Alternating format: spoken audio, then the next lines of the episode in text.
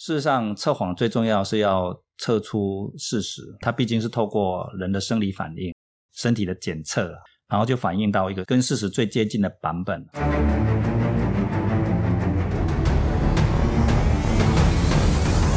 嘿我在案发现场，带动声音直击社会新闻的第一犯罪实况。我是主持人陈丰德。在之前的节目呢，我们曾经找过大饼来跟听众们抽丝剥茧。整个巴黎双尸命案的侦办经过，那大家也听到了非常多的内幕。那大家可能会觉得说，嗯，怎么好像有少一块东西一直没有讲到？那其实呢，就是关于整个谢依涵的犯罪心理，还有关于他的整个测谎经过，我们其实都没有提到。为了呢，就是为了要等到这一集再来跟大家深入剖析整个谢依涵的犯罪心理的经过。那我们今天找来呢，就是第一个窥探谢依涵完整内心的男人，A.K.A. 也是台湾测谎专家，现任的三重分局长林顾廷，请顾廷哥跟大家说声嗨，嗨，你就真的真的只说声 嗨，顾廷顾廷哥帮我自我介绍一下啦。对啊，因为我知道你接下来一定要我自我介绍，所以我就是一个嗨嘛，哈。好，可以，可以。各位听众大家好，我是三重分局分局长林顾廷。是顾廷哥，其实从事测谎这个样事情已经是相当久，大家可能不知道测谎这件事情是有多高深的一个技术了。那其实顾廷哥是帮忙建立整个台湾的测谎体系，对不对？对，测谎制度了。测谎制度是，所以当初是大概怎样去建立起来的？这个简短帮我们说明一下。呃。我入行了以后，因为刑事局的长官把我送到美国去取得美国的测谎协会的证照。嗯哼，那我当然学的大概就是美国联邦测谎技术的这一套。嗯，那这一套以后，事实上，呃，在台湾啊，呃，我们很早很早，事实上在民国大概应该四十几年、五十几年，那时候就到美国去学过一次测谎。嗯、那中间的变革里面呢、啊，一直都没有派人到美国去学，就就没有更新了，是不是？没有更新。哦、那后来我就把我们台湾的这一套经验，事实上已经建立了六十年的测谎经验。那这个部分大概还有加入一些日本的元素了哈。嗯。所以我到美国学完测谎以后，就把台湾这一套加上日本这一套，建立一个本土化的测谎技术。OK，等于是现代的测谎制度，等于是由你。去学完之后建立起来的，呃，当然很多我们前辈所累积的经验啦，也有啦，把他们融会贯通。呃，这个要融会贯通也是不容易，你不要谦虚，好不好？反正今天重点就是你就是测谎的权威，台湾的这种权权威。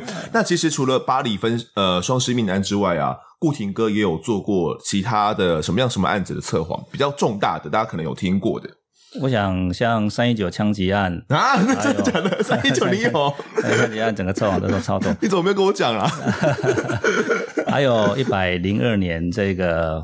广大兴到马尼拉啊，菲律宾的啊，对，我们有个案件。被枪杀嘛，对，枪杀的案件。还有刚刚你讲的巴黎双尸命案啊，那还有南回铁路搞鬼案。哦，搞鬼案也是你那时候帮忙策划，搞鬼案也是我策的。还有细致的三尸命案，就是先生杀害老婆还有两个女儿，等于是台湾非常重大的案件，你几乎都有参与到，诶呃。对啊，后来我到三重当分局长，事实上是以前的烟头案，哦、还有这个六张街的六尸命案，综合六尸命案，都是大概是我我协助。好好好，这个烟头案之后有，我也想要跟我们的听众分享关于这个烟头案。好，那我们之前呃，在这一集之前啊，前面有跟听众们聊的非常多关于八里庄尸命案，我相信听众们没有想到，我们竟然会做到第。三集哦，继续来讲 巴黎城市命案。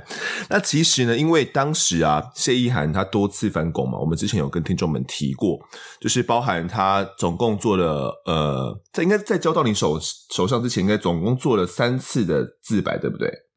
我我记得好多次了，好多次，嗯，好多次的供述，好，就是包含第一、嗯、第一次的，就是姚吕炳宏，就是他们哦，那是第一版。嗯后来就是说，诶自己是被逼供，自己然后钱包只是捡到的哦，然后整个杀人案件跟他没有关，这是第二版。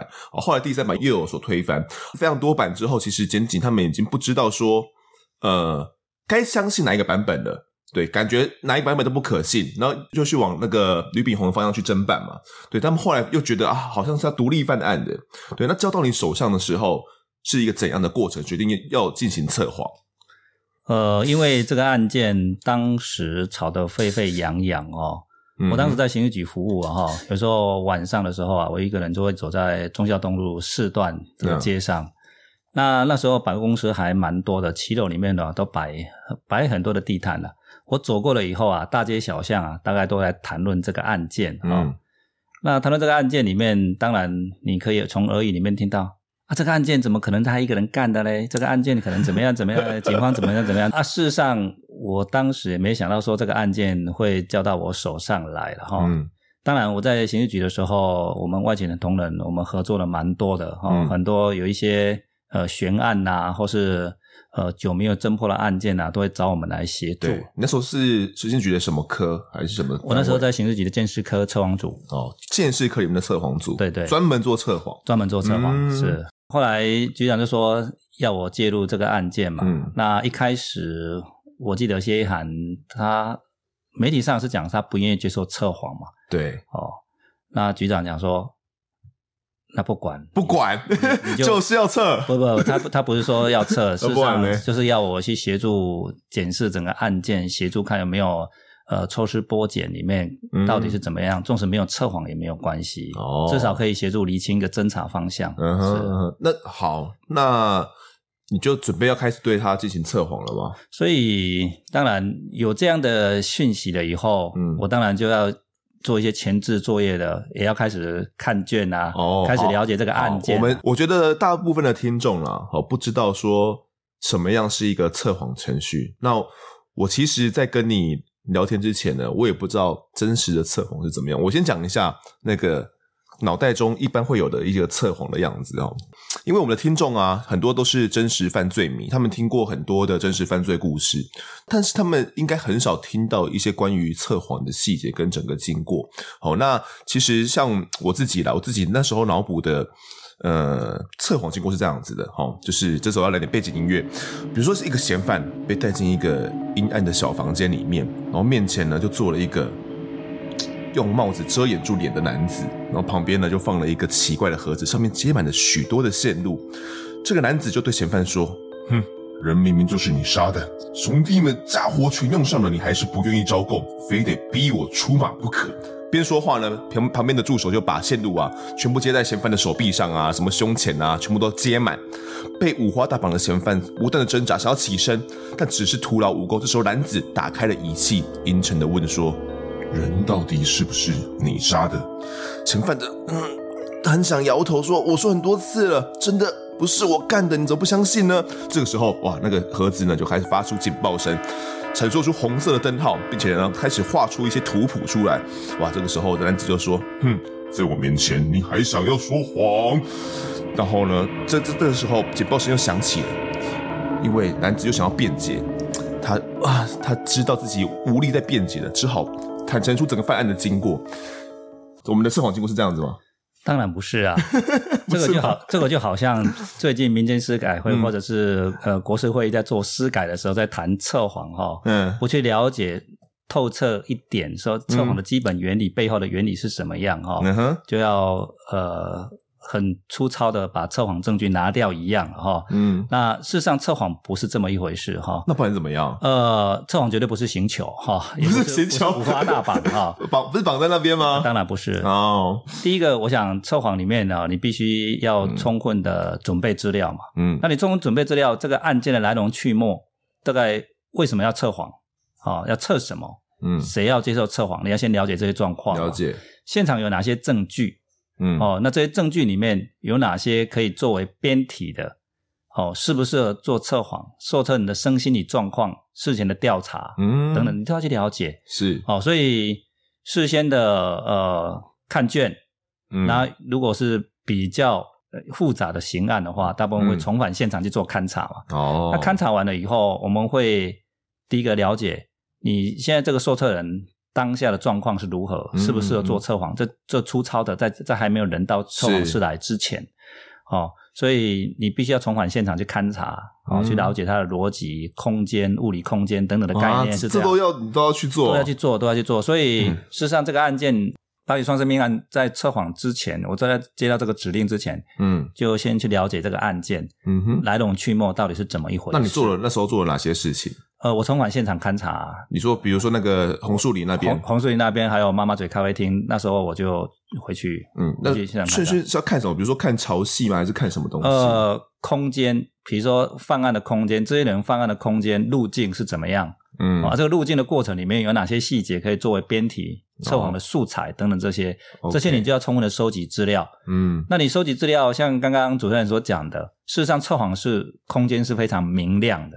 哦，不，不是，不是阴暗的小房间吗？绝对不是，非常明亮，而且空前面呢不能有任何的遮掩物。哦哦，不能的，也不能去转移他的注意力。是哦，哦，所以是刚好是相反。嗯，而且我们编完问题了以后，嗯哼，我们还要进行所谓的车前的会谈。啊哈，因为目前来讲，没有法律规定说。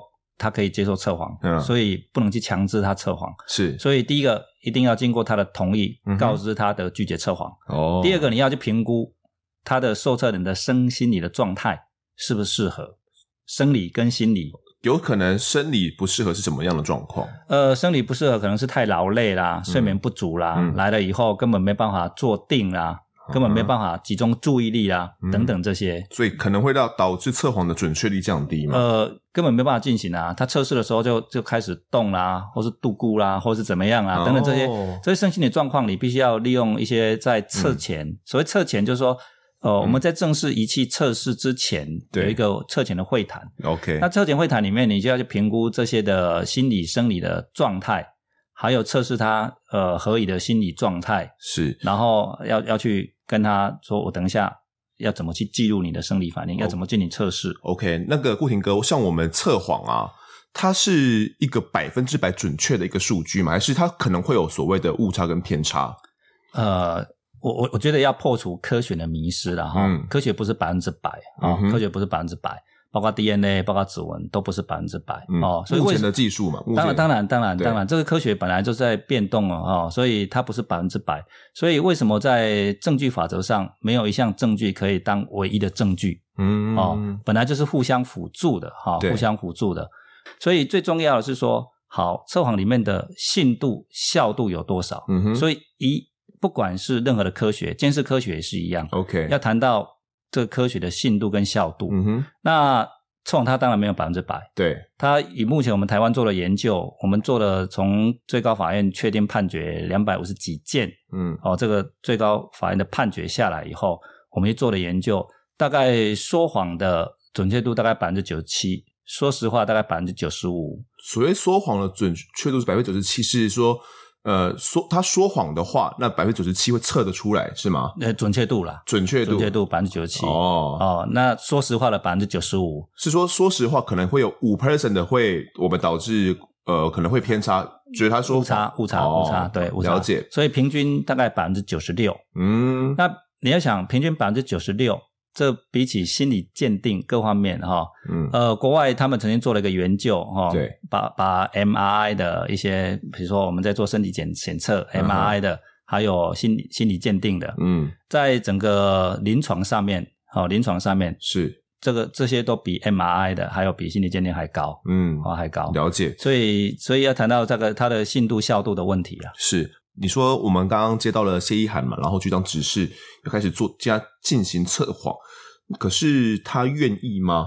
他刚刚不是说不愿意？可能媒体有披露过吗？呃，对，一开始他不太愿意的哈。嗯，那后来当然我们就跟他谈说，那你讲了这么多的版本，哪个版本是真的？嗯哼，哪个版本是真的？你希望别人怎么去相信你？是你认为你要被了解？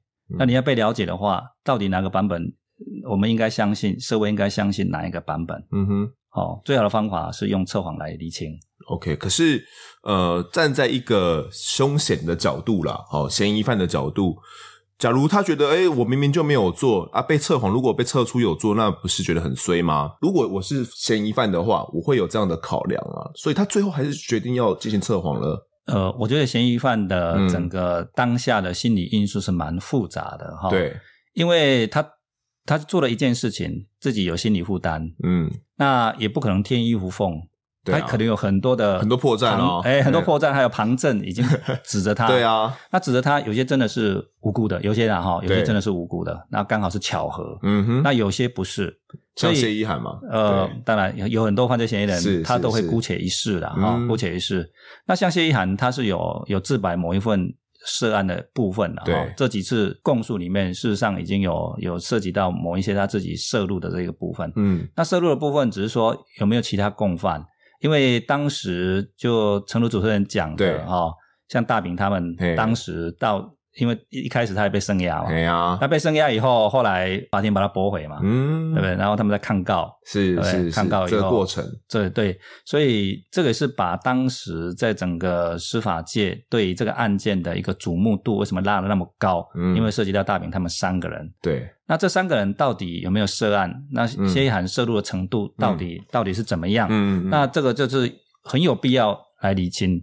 那很有必要厘清的话。专业小组那时候已经进行了大概，嗯、我相信这快快一个月了吧，是一个月了吧。嗯、那能够厘清的，哦，已经用尽所有的力量，已经用尽所有的力量了。是，所以如果还没办法厘清的话，没包啊个掉啊，那么就光没包啦。其实本来侦查就是所有的科技互相运用，嗯、这也是我一再强调的。是，所所以所有的建识科学里面，嗯，本来就不是一个单一的可以去取代所有东西，也没有一个单一的。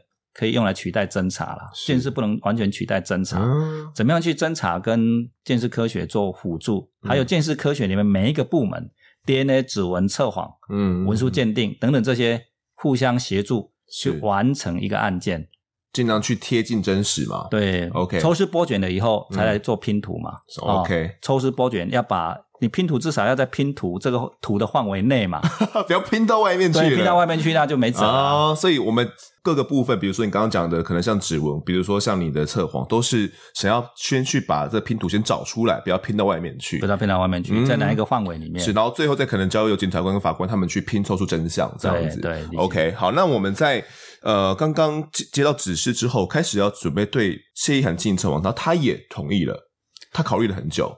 当然，这个这个过程里面，嗯，就像我刚刚讲的哈，这么多的版本，你要社会，嗯、你要司法，你要你自己，嗯，让人家相信哪一个版本？对，他现在讲的话，可能是感觉是没有人愿意相信的。检察官或者是法，就是你们都不愿意相信他啦。不是啊，因为你跟证据都不拢啊，对啊，跟整个事实都不拢，当然就、嗯、就会有这个问题跟这个状况。嗯哼，所以后来他就同意嘛，同意是同意做测谎，嗯，哦，同意做测谎。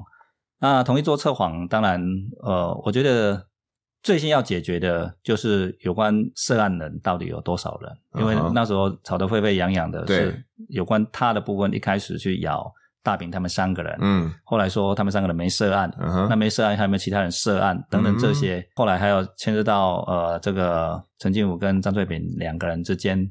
也曾经讲说，哎，这是陈进武杀害张翠萍啊，等等这些，就是他所谓的第三版嘛。呃，对对，就好几个版本嘛，对对，好几个好好几个版本嘛。嗯，所以我我觉得当务之急，第一个要点就是说，到底几个人涉案？嗯，这很重要啊，是，这很重要。哦，那如果先想一个人涉案，嗯，那当然就要还给大明他们一个清白嘛。嗯，哦，这刑事部分，对，刑事部分，哈。所以谢一涵他接受测谎。准备接受测谎之后，我们准备进行一个所谓的测前误谈。这一部分，我们当时状况是怎么样的？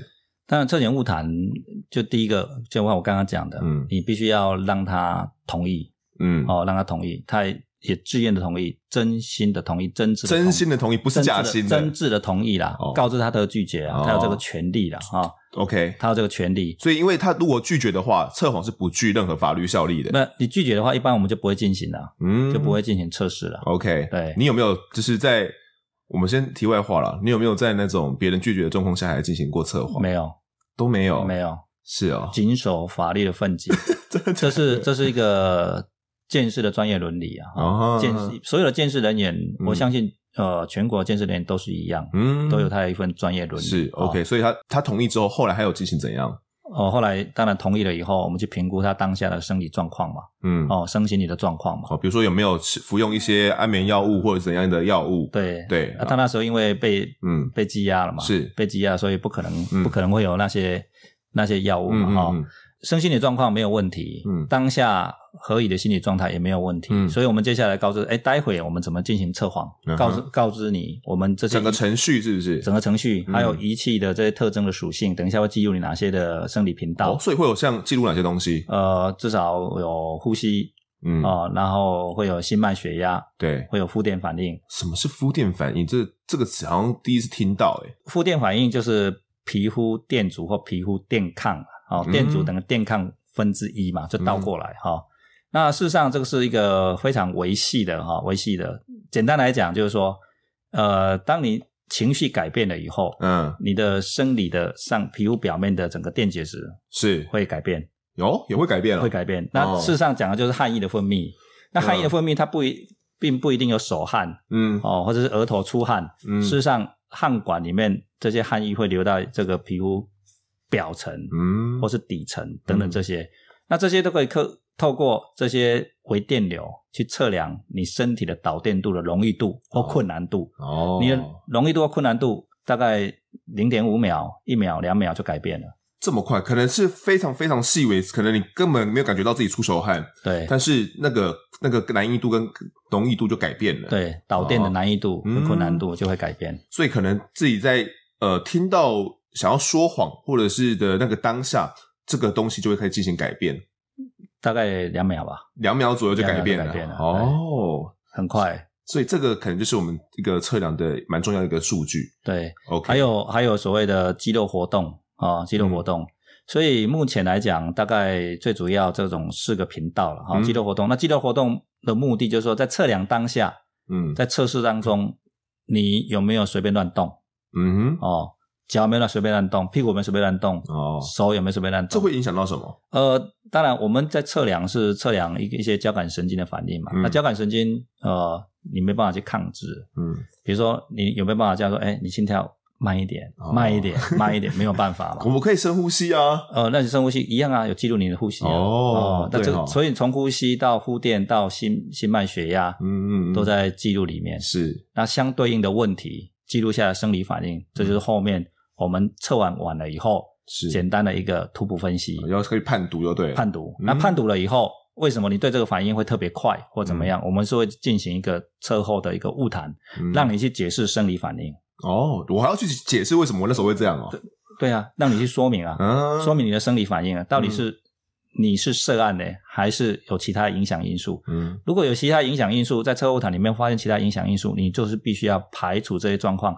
进行复测哦，再再测一次，再复测哦，再复测。说当时尿急抖了一下，呃，这当都有都有可能，都有可能，都有可能，嗯，都有可能。是是是，好，那我们那时候跟他进行的这样前面的测前物谈，应该还有很大的一部分是要先跟他建立起一个关系，对不对？对，你看你内行了，所以建立关系是蛮重要的哈，因为建立融洽关系，每一个收测人进入测谎室里面。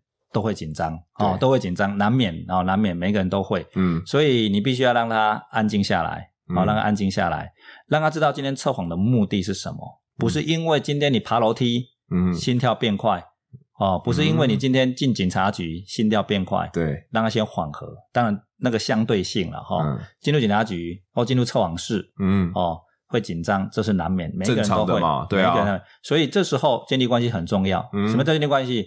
就是。表现你的同理啦，嗯，让他第一个你去看看他自己怎么评估他自己的角色，嗯，哦，然后让他说，哎，我测谎人员可以同理你当下的心境，是哦，当下的心境。所以你当时怎么跟谢一涵说这些这些事情？你怎么去同理他？呃，一样啊，同理他。每一个人来到这个地方都会很紧张嘛，嗯，我知道你讲了好几个版本，嗯，我也不晓得哪个版本是。正确的我都不知道，搞不好每一个版本都不正确。嗯，哦，这都很难讲。对，我我们我们没有先入为主哈。哦、是，但是就是说他曾经讲过这些，曾经讲过这些，曾经讲过这些。嗯，但是这些可能都不是。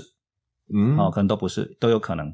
所以我们这些就是用这种同理，同理他。嗯，你讲了这么多，对，这么多的版本，每一次版本，每一次版本都不一样。嗯哼。那现在重要了，我不是要你讲了，我问你听。嗯，我问你听。嗯，我看看你真实的，你真实的生理反应会告诉我。答案，会告诉我答案。所以他可能不用讲答案，他不用讲，他也可以不用回答。嗯，只要我问你，根本不用回答。啊。哎，测谎是这样子，也可以啊。这这沉默回答法，沉默回答法，这属于其中一种方法。对对，你就自己听听了以后，我问的问题，我边提，然后你听，这测你的认知反应。OK，所以在呃，那一天大概是早上几点的时候，我们准备开始要进行测谎。我记得那一天应该八点多就开始了，早上八点多，早上八点多，八点半啊，应该八点半就直接送进刑事局里面给，就到我们那里。到我们那里了以后，呃，从测前误谈、同意、建立关系，嗯，一直到测这几个简单的问题，嗯，我记得大概已经测到十一点多了。哦，三个小时就过去了，哎，哇，开始 这么开始测，大概应该是从九点多吧。他一进来以后，嗯嗯。呃。如果没吃早餐，可能要吃个早餐或怎么样。嗯哼，哦，因为那时候从可能从看守所出来，是现在吃个早餐，吃个早餐跟他建立关系，嗯，来聊一聊，好、聊一聊。那他那时候一开始就很放开自己心房吗？应该对对于他来讲，你是一个非很陌生的人吧？啊，当然啦，当然，对啊，都是第一次见面。对啊，那所以他有慢慢的对你稍微信任你一点。呃，建立关系就是要取得他的信任了哈。嗯、所以取得信任就是说，你没办法对我说谎。对啊，如果你是无辜的，嗯，我一定还你清白。通常我们做测谎人员坚信两个原则：第一个，你无辜的；第二个，我有这个能力还你清白。嗯，如果你说谎了，我也一定有办法抓出来。嗯哼，好、哦，那建立关系的过程里面，这种紧密的关系的过程里面，是一种真诚的相对。对，好、哦。那真诚相对是心，他内心里面，他内心里面的哈，他嘴巴因为基于自我防卫机制，他还是会为了保护自己，还是会说谎，会说谎，但是他的生理反应不会说谎，嗯，哦，生理反应会告诉你真相，对，所以很多东西就不用讲，我后来讲你不用讲，你不用讲，你听我讲就好，嗯，仪器装置上去，嗯，装置上去，我问问题，我大概知道事实的真相是怎么样，是，所以我们开始进行测试之前，呃。要先进行一些简单的测试，对不对？让他知道说这东西是有效的，他不会骗人。对，是像是怎样的测试？呃，我们叫熟悉测试啦。嗯，在整个正式仪器测试之前，哈、嗯，仪器测试之前，我们大概会让他写一个数字，写个数字练习。哈，比如说，好，你写八。等一下，我问你，你写的是一吗？是二吗？是三吗？是五吗？是八吗？是九吗？嗯，你通通答不是，全部都答不是，通通答不是。那因为八是你你自己写的嘛，对，你也答不是嘛，嗯，那你就会让你了解一下，等一下测试的反应和感觉是。哦，所以只要有答八，然后他答不是的话，那个反应的那个图谱就会突然跳起来，就对，通常啦，哦，所以那个时候谢一涵也是吗？呃，当然，那他是他他有觉得嗯吓到或者怎么样那个反应吗？呃，事事实上，外表上所有的我我相信所有受测人哈，嗯呃。他可能不会从外观让你看得很清楚了，啊、嗯哦，不然，因为这只是一个小的数字嘛，不痛不痒的数字，对，啊、哦，那通常这种熟悉测试里面还不是看得很出来，嗯，啊、哦，但是你进入案情测试的时候，你的生理反应通常会显示的比较明显，哦，对，所以谢一涵那时候等于是外表也看不出来是不是真的有很紧张，呃。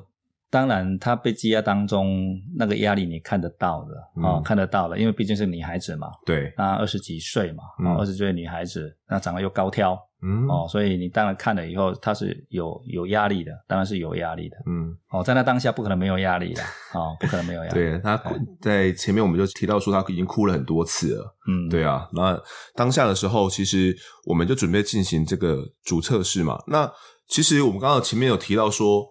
呃，测谎有很很大一部分是要进行所谓的编题，对、哦，那编题其实是呃测谎里面相当相当重要的一个部分。那那个时候我们进行了一个怎样的编题？呃，当然我们在编题里面有几个原则了哈，嗯、比如说好，他好几个行为触犯了好几个法条，嗯、那这个法条里面哪个是最重的罪？那最、哦、最重的罪，比如说好。呃，强盗杀人，对他以他来讲就是强强盗杀人了。那如果强盗杀人，嗯、那搞不好是杀人是最重，所以他他最在意的，嗯、他最在意的。所以你要选出那个最重的罪啊，最重的罪当一个编题的一个标的哦，标的。第二个，当然你要测量的是一个事实的行为，嗯，通常动机意图不是我们测谎的标的。哦，动机跟意图，比如说为什么杀人这个，你们可能比较没办法测，因为动机有时候是错综复杂，它是交错的，可可能不是单一的。哦，那你去测了一个其中一个动机，他可能好像也有也有这样的意味哦，好像我对他很不爽哦，好像我想要报复哦，好像我为了钱哦。对，那到底是到底真正的动机是什么？哦，比如说以谢一涵的案子来说了，可能有钱、有情、有仇，又有结婚的压力等等的，这是一个非常综合的一个因素，等于所以比较没有办法用测谎来把它测出来就对了。呃。我讲的就是说，不是没办法用测谎测出来，我们是以一个事实的行为，嗯、比如说，好，我拿刀刺你，对，拿到刺你，这是很明确的，对，有没有有没有？你不会飘，嗯，有或没有，是或不是，嗯，有没有这个动作？OK，所以很清楚，对，哦，这个标的里面让他的心理的状态不会飘，嗯哼，哦，所以我们以事实的行为来测他，OK。第二个当然就是你要让你的受测人回答，嗯，是或不是，有或没有，而不是说。哎，不知道呢，不知道呢，好像有，好像没有嘞，这样子，不是这样子，就是二分法，是或不是，有或没有。OK，哦，好，所以那时候进行了大概怎样的编题？针对谢依涵的这个巴黎装饰命案，第一个这样就是我，我想最重要，我要厘清大饼他他们他们到底有没有涉案，这是当前呃一个非常重要的主题。OK，好。第二个，当然我要我想要厘清的就是说，张翠萍是谁杀害的？嗯，哦，因为他前面一版的自白有提到说是陈进福先杀害他，他再把陈进福杀的啦。对对对对对，嗯，那第三个就是杀害的地点在哪里？嗯，哦，在哪？是，比如说是在妈妈嘴咖啡店内，还是在红树林，或者是其他地方？那时候有非常多的版本嘛，非常多的地方，所以所以那时候有编了几个几个问题去测这些问题啦。嗯，OK，好，那我们当时要准备进行测谎的时候啊。的整个经过大概是怎么样的？当然，问他的第一个问题是什么？第一个问题，嗯，参与这个案件的人，好、哦，杀害这两个人，总共几个人参与？嗯，哦，你就这样问他，总共几个人参与？那我用选择题嘛？嗯，我用选择题。哦，OK，哦，我刚才前面有提到，不用回答，不不用回答.也可以回答，也不用回答。但是你不要回答的话，就请他不用回答。嗯，哦，不用回答，因为事实的真相在他心中。是。五个、四个、三个、两个、一个，嗯，你就念给他听，念给他听，看他的生理反应。所以那那个时候，他的那个我们称为图谱嘛，对。对，图谱是怎么样去跳的？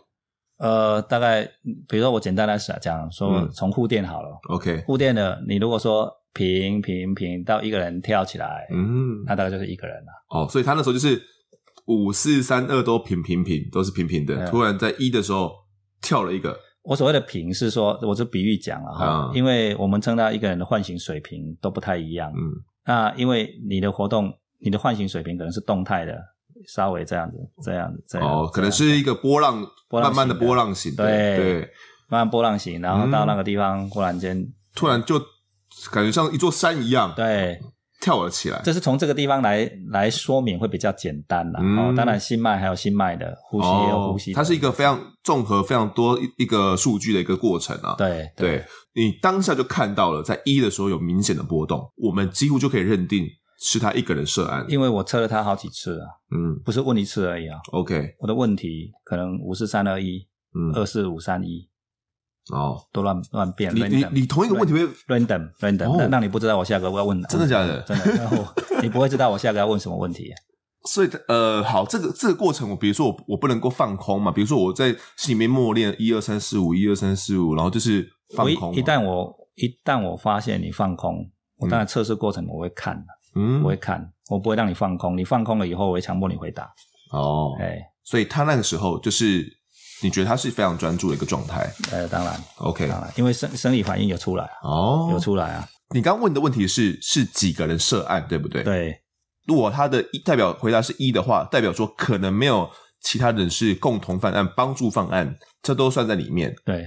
哦，所以等于是他从头到尾只有他一个人，不可能有，比如说像男朋友，比如像吕炳宏都没都没有涉案。因为测检会谈，你就要界定清楚，在测检会谈我们要说明提议是什么，哦、意思是什么，你要跟。等于是先把每个词先界定清楚，避避免彼此有一些误会了。对对，OK，所以他当下就知道说，你问这个问题就是问他说，涉案，比如说涉案是什么叫涉案？比如说有帮助也算涉案吗？对对，你都跟他讲清楚了。有哦，哎、所以他就知道说啊，这样就是他一个人，这是第一个问题。那这是很大的帮助诶。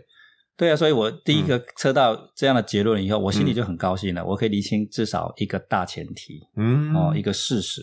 在那在那个房间里面是只有你们两个人吗？呃，我还有一个助手。OK，有个助手。所以你主要来问跟观察。对，OK。那下下一个问题你问了什么？呃，我我问他的是张翠萍是谁杀害的？嗯，哦，你会，你就要练嘛，你要练你的答案给他听，选你要是选择题嘛，对。那你先问了什么？比如说这个答案有哪些？有陈建武，有他，嗯，哦，还有其他人呐，等等这些啊。如果这不是的话，以上皆非啊。哦，顺便还有一个以以上皆非哦，就是照说哎，自己可能这题目没有编对，对不对？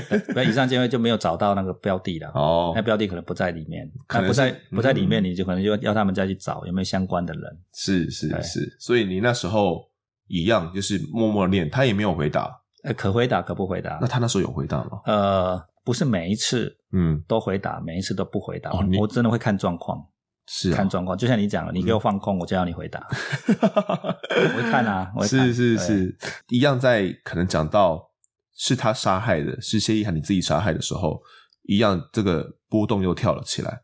对啊，OK，所以你就知道说是他自己杀害的，对，几乎就可以把整个犯案的过程做相当大的厘清，等等于是推翻他之前。所陈述的第三版的整个自白内容了吗？对，这这两个事实大概是最重要的啦，嗯、最重要，其他就是小细节啦。嗯、刀子是谁带去的啦？哦，刀子谁带去的？对，刀子那有谁？比如说，可能是那时候有怀疑过，是不是有男朋友涉案吗？呃，一样啊，我我讲过，这你在编这样的问题里面，你要把所有的几率全部穷尽嘛。嗯，以上皆非。如果、哦、如果不是这些人的话，是就是以上皆非。那是是是，那以上皆非里面有一群人啊，嗯、以上皆非，就这些人以外的人，那你就要做进一步的调查。嗯，进一步调查以后再来进行测谎。了解。对好，所以我们后来又问的，比如说凶刀是谁带去的啦，等等的，还有第一现场是不是在红树林，都确定了。比如说凶刀就是他带的，犯案地点就是在红树林。对，那。好，我们我们测了这些问题，我们连续又测了好几次。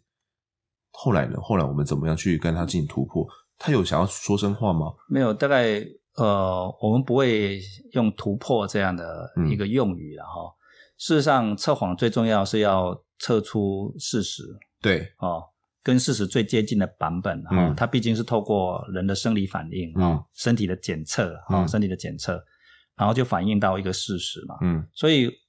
我讲过，测误谈，你就是要把这样的结果摊出来跟他讨论。OK，有没有什么变数？嗯，变因在哪个地方？是，他提不出任何的变因啊。所以你就把这个血数据给他看，对，就说，哎、欸，你你在达到一的时候，就是有这样的反应，所以他提不出任何的异议变因啊。嗯，哎、欸，提出不其他的说明。是，你知道说一个人要去杀两个人。那有点困难诶，那个时候就觉得说他一个弱，你大家都觉得很奇怪啊。困难是手法，手法困手法困难了。你在心态里面，心态里面，你你会在什么情况下你会去杀害两个人？对，恨意还是怎么样？生气嘛？对，生气，生气或怎么样？嗯，哦，那所以这两个部分，我我记得我当时说，你怎么会这么生气啊？哦，嗯，你怎么会这么生气？哦，所以我就谈图给他看嘛。对，哦，那那基本上在我对他的了解，他还有整个车前会谈的过程，他跟我讲的哈，他因为他也从毕业工作了以后，呃，他所有的钱都交给他妈妈了哈，哦、对，赚的钱都交给他妈妈，所以基本上是一个蛮孝顺的女孩哈，嗯，哦、那蛮孝蛮孝顺的女孩，我相信妈妈也想知道真相到底是如何哦，哦。我大概有跟他谈这些啊，所以你就跟他讲说，可能妈妈也会希望你可以讲出真相来。对，讲出真相来。如果、嗯、如果不是你做的，对，我协助你还你清白。嗯，如果是你做的，嗯，为什么？为什么？嗯，哦，那为什么？或许妈妈也知道，想要知道原因吗？或是怎么样啊？等等这些是哦。那最重要的是，因为一开始你讲到大饼他们，嗯，那你你认为大饼他们有没有涉案？嗯、那大饼他们又是你的老板，对啊。如果他没有涉案，你去咬他，是，那你怎么会还他清白？对啊，你应该应该讲说他他们现在 大饼很可怜，那时候，所以你必须要把事实厘清，才有办法还原事实。嗯、我刚才讲还原事实，讲那么多版本，事实上我不 care。所以你问我说他到到到底讲了几个版本？嗯，我知道他讲了好多都不太一样，我已经不在意了。我回到我的整个图谱里面，嗯、所以包括刀谁带去的，人是谁杀的，哦。犯案地点在哪里？嗯，几个人涉案？那这个还好，这些在测谎里面都有有呈现一些结果出来。是，所以你就跟他谈了这些，后来他有决定要跟你说出真相吗？呃，我我觉得测谎也不是测所有的真相哈。嗯，我常常讲是一个关键的事实，比如一个杀人案，嗯，人是谁杀的？对，刀是谁带的？谁下手的？嗯，那背后的动机可能是他的说说法。嗯，那说法以后就必须要靠所有的侦查、检调、法庭去做一个厘清啊。测谎不能取代侦查哈，测谎也不能取代调查，他只在协助厘清一些犯罪的事实。嗯，这之后啊，我们有想要跟他聊一下，说整个的犯案经过，跟他为什么会想要行凶吗？呃，他当然有他的说法，嗯、他有他的 story 了哈、嗯。对，那他的 story 很多都在判决里面去显示出来嘛哈、嗯。那事实上，呃，在后续的判决里面，大概九成九了哈，就是在我当下那时候，他坦诚了这些东西。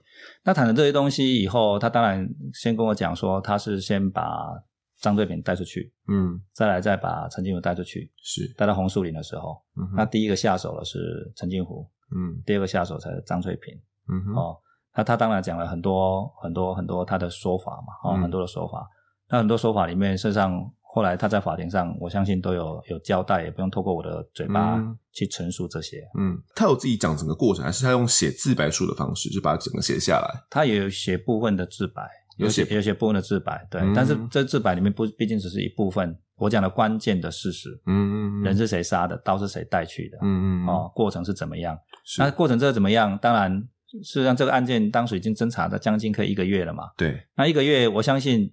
呃，警方、检警当时都有搜证了很多，包括监视器啦，包括嗯很多人的证词啦，嗯，从这个他的说辞里面再来比对过去警方静态的搜证里面所搜证的，好，比如说他说他他把张惠平撑着，哦，张翠萍身上还带了一瓶酒，嗯，那这个后来我看见证里面就有一个证人，刚好旁边猫的旁边有一家店里，就看到哎晚上的时候他他撑着。一个女子，她、哦、不认识她是谁，是一个女子、嗯、或是老师，嗯，哦，撑了过去，带了一瓶酒，就符合吗？就符合，在现场也是也是如此啊，嗯、在红树林那边找到现场也是如此。了解。那这些东西都要有透过呃第三方的查证啊。嗯嗯，他当下是不是也就哭了？呃，就哭了、啊。对，这也是当时传我出庭的时候啊，我被骂得很惨的、啊。当时当时事实上法庭传我出庭。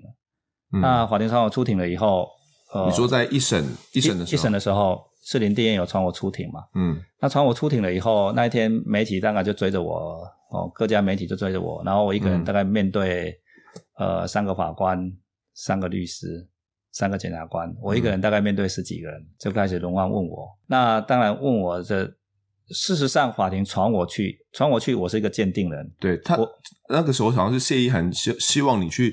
证明他说他不是强盗杀人这件事情吗？事实上，他也没有说，因为我不知道法庭要我传出庭，这都是媒体讲的。对，谢依涵要我出庭，好像是要帮助他，这全完全是媒体讲的。嗯哼，那我接到的是法院的命令，法院的传票。嗯，法院传票要我去出庭。我一个鉴定人，就是站在鉴定的立场去还原我当时鉴定的过程，OK，还有取得的资讯，把这些资讯告诉给法官。嗯，但是当时就很多呃，我不晓得是从哪边来的，但是媒体里面就刊载了，哎，是鉴定的职责哈，他到底有悔有没有悔意？嗯，哦，这是这不是鉴定的职责。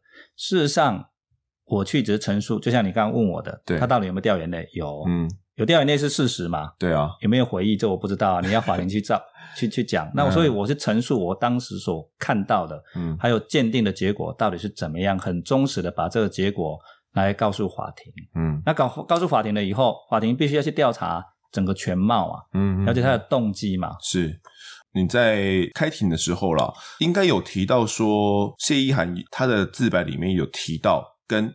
陈进福发生的这个所谓的他自己供述的啦，呃，有所谓的不伦关系，呃，在测谎室里面就有去很详细的提到了这整个经过嘛，因为这些这些经过我们后来有在前面啦，前面在前面的集数有跟听众们够讲过那些东西，那这些东西他在自他在测谎室里面就跟你说过了一次吗？呃，当然在测谎室里面有提到嘛，有有提到那提到了以后，这个部分当时法庭也在问我。对啊。那这个问我了，是不是？我我觉得说这个应该是由法庭去做调查。嗯，哦，因为我在测谎的时候，测谎之前完全没有这些资讯。对。哦，我刚刚讲过，我不能用测谎来取代所有的调查跟侦查。嗯嗯。哦，那他提出这个部分，再用其他的方式去调查，到底有没有这回事？OK。可是那个时候，法官好像对你也有所质疑。他觉得说：“诶，为什么你没有针对他们的这个所谓的恋情部分来进行测谎是吗？”呃，我讲过了，嗯，我做一天要理清这么多的关键事实 哦，我不是一个测谎机器，是好像一个机器出来以后就一个产物出来，一个机器产物出来，嗯、测谎没那么简单呐、啊，是吗？其实测谎的学问还蛮复杂的，它牵涉得到很多科技整合的东西啊，嗯，哦，像我在训练测谎人员的时候。要生理学就找生理学、医学的老师来教哦；要心理学就找心理学的教授来教，嗯哦；要法律的就找呃一些法官专业来教。是那但是他们个别的心理学老师他不是测谎人员，嗯，生理学老师他不是测谎人员，嗯。哦。那法律专家他也不是测谎人员，嗯，你不要说，哎、欸，你是念心理学的教授，你就懂测谎，no，不是这，绝对不是这样，哦，只是他们了解的其中一部分是测谎，他们的需要的知识就对了，对，就做一个科技整合，它是要科技整合的东西，它是一个心理生理学的一个一个学问嘛，哦、所以在国外那个测谎他们称为形式生理心理学，嗯，forensic psychophysiology，嗯哼，哦，所以这个部分是科科技整合的东西，是其实是蛮复杂的哈，嗯，所以我我还是要。要讲哦，这次这个国事司改会议在在谈测谎，完全没有找找专家去 去说明测谎的过程到底是如何。法院在多重的审理之后，最终判了谢依涵无期徒刑。有一部分的关键是这样子的，就是法官委托中央警察大学的教授对他进行鉴定，鉴定结果说，呃，谢依涵虽然是他是基于自我防卫，他所以他才有说谎迹象。但如果接受深度的心理治疗呢，矫正的成功几率有中度以上的可能。后续呢，就是法官也不采信了，他们也不采信这个谢女的说辞啊，认定她就是杀人就是为了谋财害命啊，然后以她忘恩负义、手段凶残啊，三度判死等等的。但一直到跟二审的时候，又有委托台大心理系教授。就是赵怡善来再再做一次心理鉴定，访谈他的超过了大概有十四次，二十六小时，还有跟很多的亲友会谈哦。那在他的心里面，他看到的哈，看到的，觉得谢依涵呢是在他人眼中是一个友善、有同理心的人，但成长过程呢欠缺学习情绪调节的榜样，也就是说，他可能不知道要，因为他父亲很早就死了嘛。对，他跟他母亲相依为命，可能不知道要跟谁学，怎么样去缓解自己情绪，加上他过度自恋以及过度的自信，他从来都不对外面求援，然后过度的自信膨胀，以至于呢，他不知道怎么去处理负面情绪，还有压力，还有他在看守所里面呢，其实他的这个牧师黄明正也向法官证称说，呃，谢依涵信基督之后，已经痛改前非。教化的可能性很高，基于这些考量，法院才会判下他的这个无期徒刑。有关于这个有教化可能、无教化可能啊，嗯，临床心理师按照他的专业跟他的原则去做评断的。哦、嗯，我在这个地方我没办法去做任何的评论哈、但是我只是说法法官事实上很多的有没有教化可能，包括他的心理状态、心理鉴定啊。嗯哦包括我们现在那个铁路警察被被杀害了以后，嗯、不是说当时有没有精神丧失，对，或心神耗弱哈？那他们有他们的专业去做鉴定，那每一个的专业鉴定所做出来的可能不完全一样。